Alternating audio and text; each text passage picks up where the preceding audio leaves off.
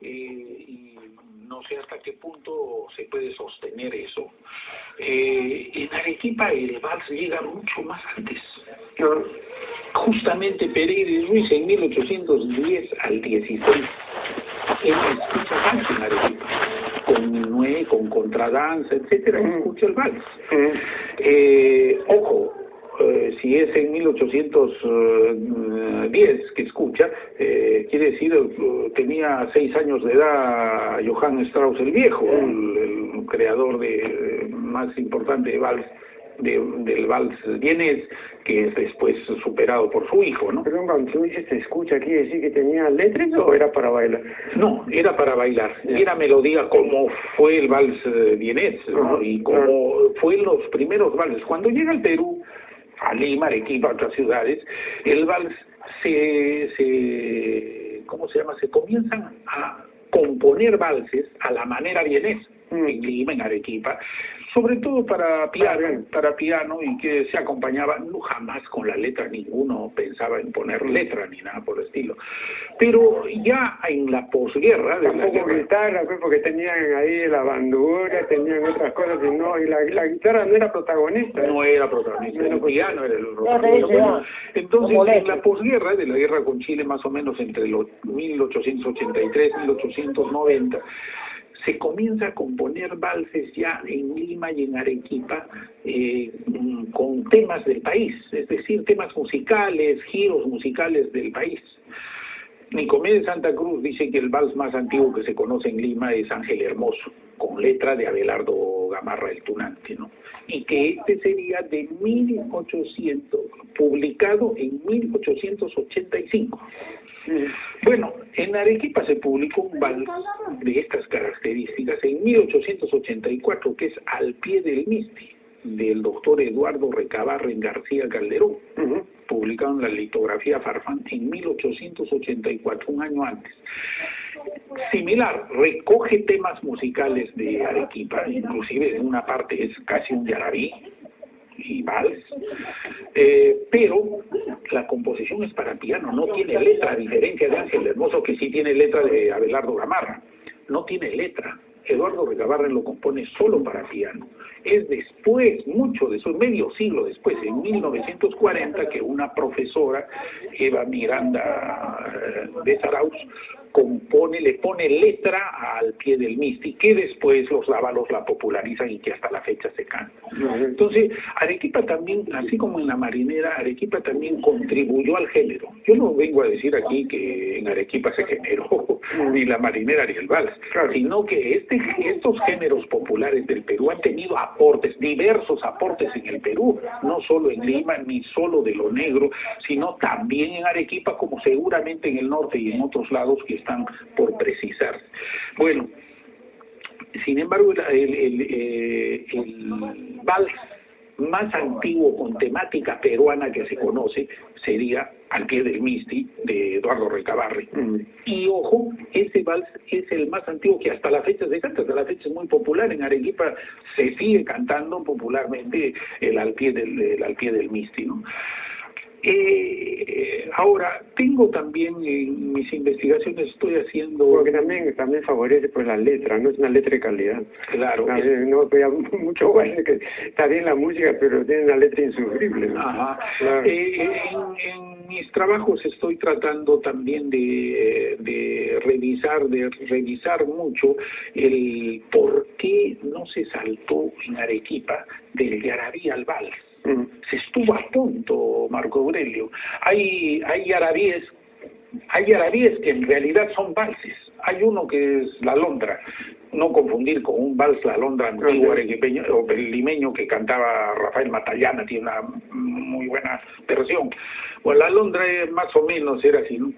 Yo sé una historia infeliz que con triste y dulce voz al morirte una tarde entonaba un ruiseñor. Es un yarabí, ah, ya en punto de ser vals, en transición a ser vals. Y como esos, he recogido tres o cuatro en letra y en melodía, que van a aparecer con el disco que publicaré junto con el libro. Bueno, ¿por qué no cuajó? este cambio. Eh, en parte me parece que por falta de desarrollo industrial, no no teníamos cómo registrar eh, registrar canciones.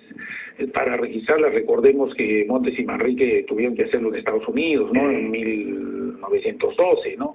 Y, y ojo que grabaron varios y yarabíes también entre el repertorio que, que grabaron. Pero no hubo la facilidad. Pero tampoco son ejemplares en eso.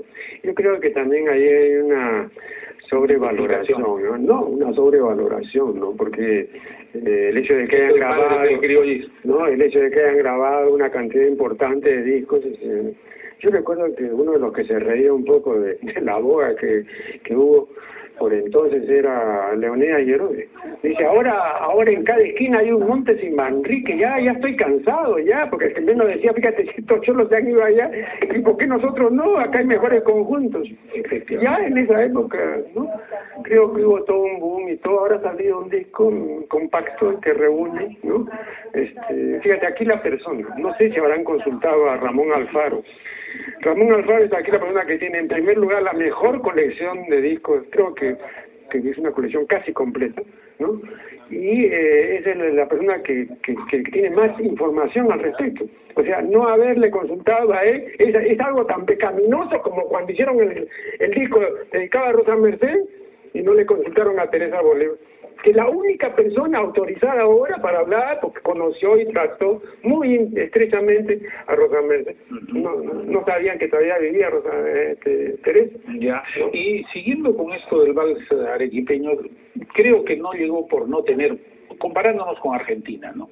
El tango, un género tan hermoso, etcétera, encontró un desarrollo industrial eh, importante y diferente al de Perú en Argentina y pudo registrarse y pudo tener un Gardel que lo inmortalizara y el tango entonces se expandió y quedó. En, en el caso nuestro, eh, el vals el vals en general, el vals criollo no tuvo eso en su momento y por eso el vals de la Guardia Vieja está prácticamente perdido. Pero eso es relativo, ¿ah? porque aquí comenzaron en serio las grabaciones que las hacía la Víctor, en la década, en pleno, en pleno oncenio. Y ahí hay registrado una serie de, ¿no? Y, y, bastante material, ¿no? Sí, ¿no? Eh, no, sí, sí, sí había. Bueno, pero la, no, pues no, pues en la cantidad era masiva, claro. No, no, claro. No era, no, era masiva. Pero ahí están, en el mundial están los avisos de Castellano, ¿no? y ofreciendo, ¿no? Incluso cuando un día me preguntaron, oye, usted, y el título de la flor de la carnela, el valpe de Chabuca, es original, le digo, qué barbaridad. Primero que es una expresión normal en nuestro idioma, la flor de la carnela, ¿no? Para significar lo selecto, lo mejor, lo exquisito.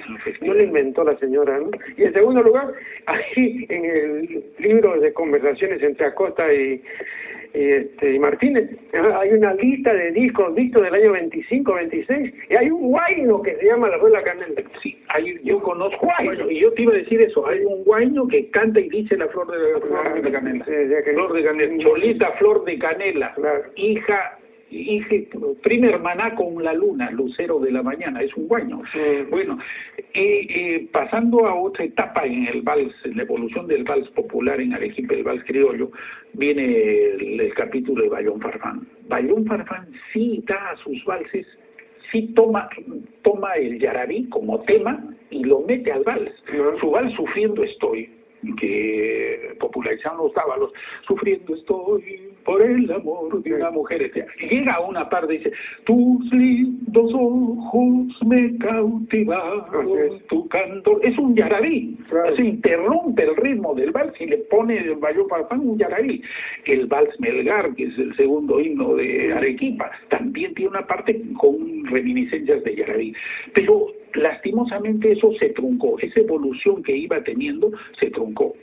Y finalmente quisiera eh, decirte también que encuentro y quisiera hacer un paralelo con el vals norteño, el, vals de, Luis Abelardo Núñez, Takahashi Núñez, por ejemplo, ¿no? Eh, que tiene mucho de triste. Él bebe en, el triste norteño, que es emparentado con el yarabí también, ¿no? Entonces, por ejemplo, Ingrata, cuando tú no estás, quisiera llorar, o, eh, eh, ¿cómo se llama? Los valses de Luis Abelardo Núñez, en brujo, en brujo, no sé qué encanto posee la tierra mía, pero el otro ingrata, no sé lo que me ha sucedido, no sé, no alcanzo a comprender, será que la llave tiene mucho de triste en el, eh, en el compás de, en el compás del vals. Y esto de alguna manera emparenta el vals, si se quiere, provinciano, norteño y arequipeño, que lo hace algo diferente, una variante al vals limeño, obviamente, ¿no? Vamos a quedar aquí el último corte y ya retornaremos.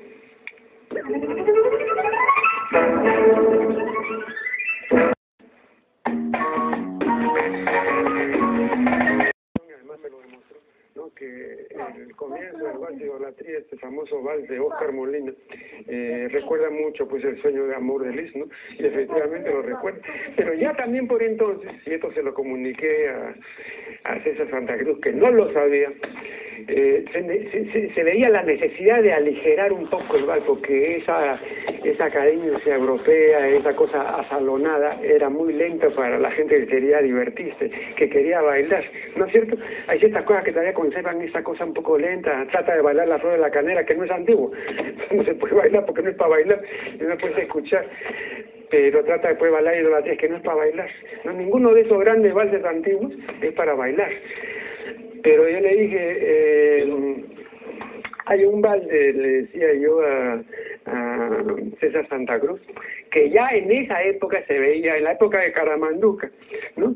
Eh, se veía la necesidad porque en, la década del 20 o antes, me parece, Caramanduca presentó pues en el teatro una serie de composiciones con nuestra música. Fue una producción bien interesante para el momento. Eh, era un tipo de mucha iniciativa y todo muy pendenciero y problemático, pero era un tipo interesante. Bueno, y entonces yo le decía, ya se veía en esa época la necesidad de aligerar esto y de moverlo. Y le voy a decir una cosa, hay un vals de Romualdo Alba, que además fue un gran compositor, y los inéditos de Alba están en la sala de investigaciones de la Biblioteca Nacional y nadie ha ido a consultar eso. Eh, la policía van a, van a despachar los inéditos. Eh, hay un bar de Romualdo Alba que se llama De Lima la Gloria. Y la única persona que tocaba entre nosotros ese vals era Filomeno Ormeño, es un vals que tiene como siete, ocho partes, ¿no? Muy bonito. ¿Y cómo comienza el vals? Con una estilización de marinera. ¿Y cómo termina con una fuga de resbalosa? Es que ya se sentía la necesidad. Pasaron muchos años y eso está grabado. ¿eh? Hay una grabación en un vinilo de 10 pulgadas del Virrey que se publicó en el año 58. Lo sé perfectamente. Yo tontamente perdí el vinilo por creer que todavía había. Me demoré cuando ya fui, eh, había volado.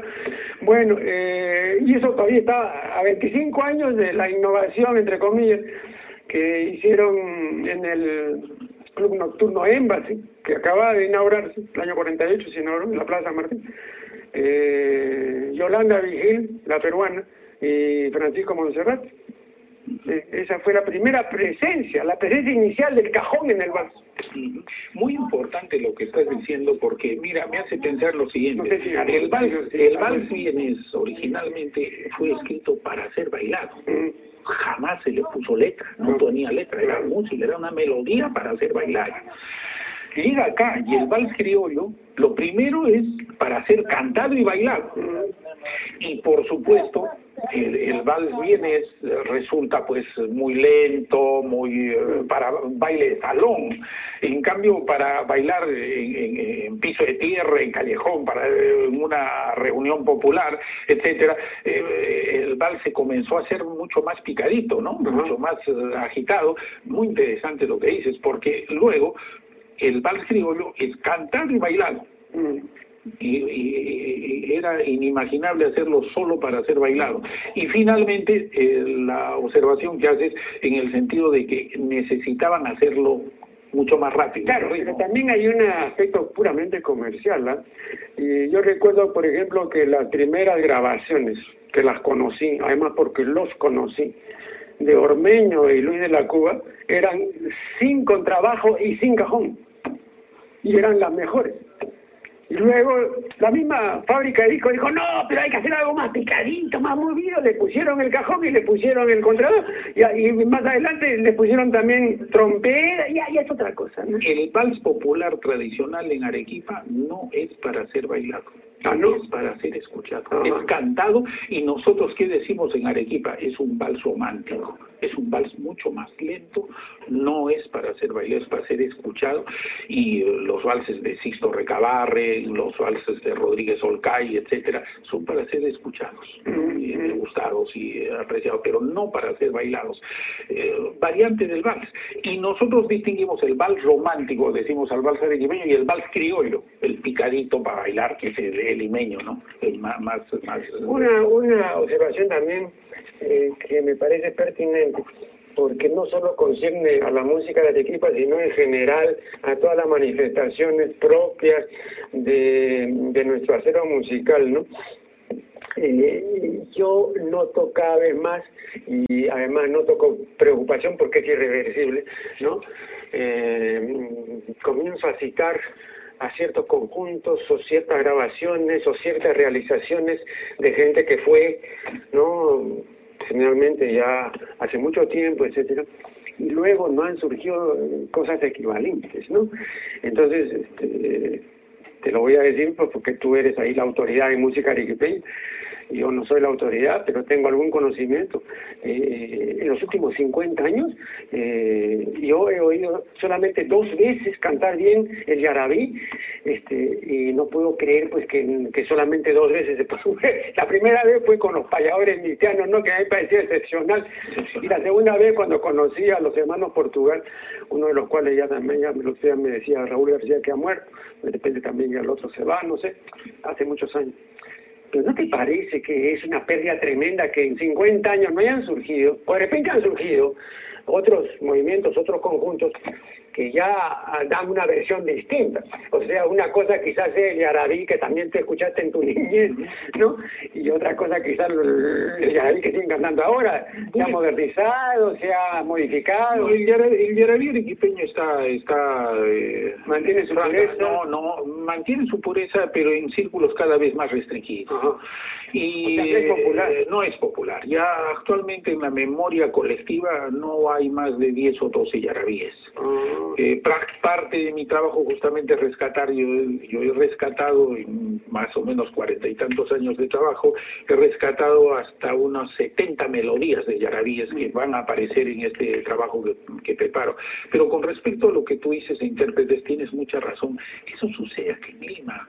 Nuestros, eh, tenemos intérpretes de yarabí valiosos después de los payadores mistianos. Los payadores mistianos fueron los Neves, eh, hermanos Neves, de la primera jornada, padre y tíos de los hermanos Neves que hemos conocido ya en los años 50, 60. Eh, eh, los Neves Bengoa son la segunda generación.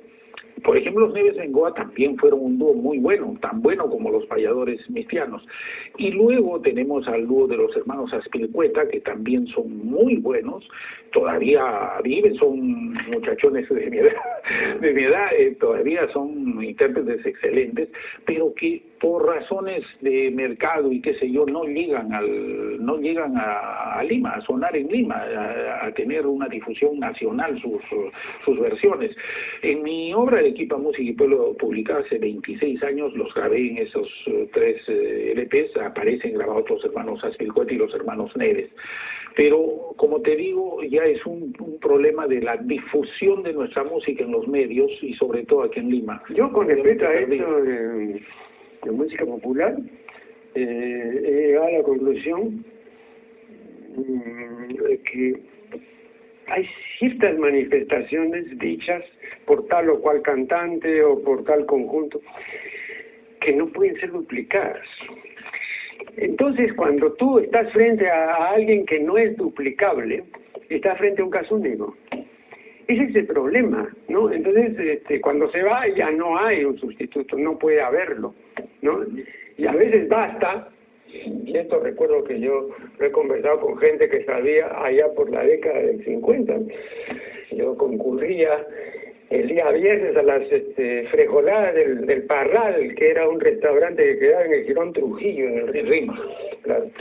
Y entonces, este, y bueno, ahí van conjuntos, pues, este, todavía de los buenos, ¿no? Y entre los conjuntos que iba, estaba el, dúo Costa y Monteverde.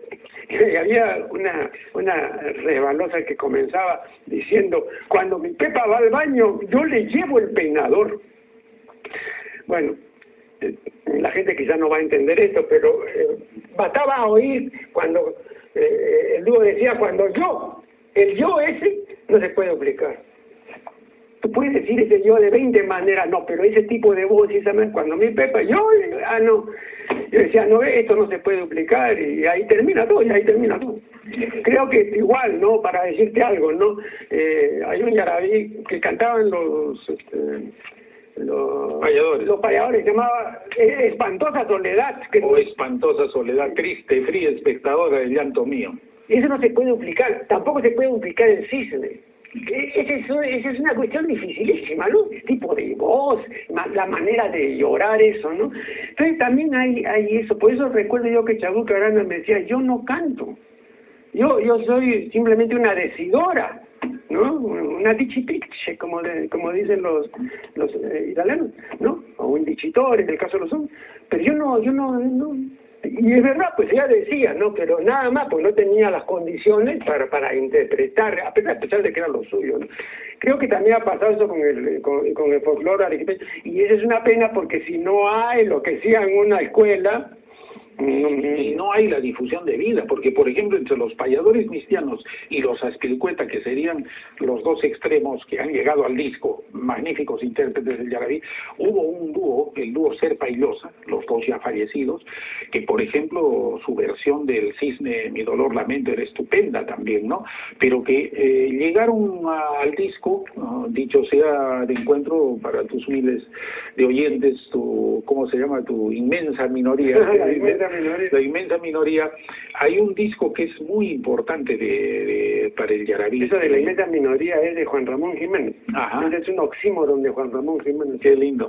Bueno, hay un hermoso, hermoso LP que todavía se puede conseguir, que es del trío, dice el trío Yanaguara ahí canta el dúo Serpa y Loza, con el acompañamiento en charango de Ángel Muñoz Alpaca, Torito Muñoz Alpaca, un gran charanguista arequipeño, y con la guitarra de Raúl García Zárate, a pesar de que no sale en la tapa del disco Raúl García Zárate, porque él es nuestro gran intérprete de la guitarra, tuvo la virtud de hacer, de grabar, aunque no figure su nombre, por razones comerciales, tenía una exclusividad con una emisora que no podía, y entonces grabó, es un disco estupendo de dúo ser bailosa.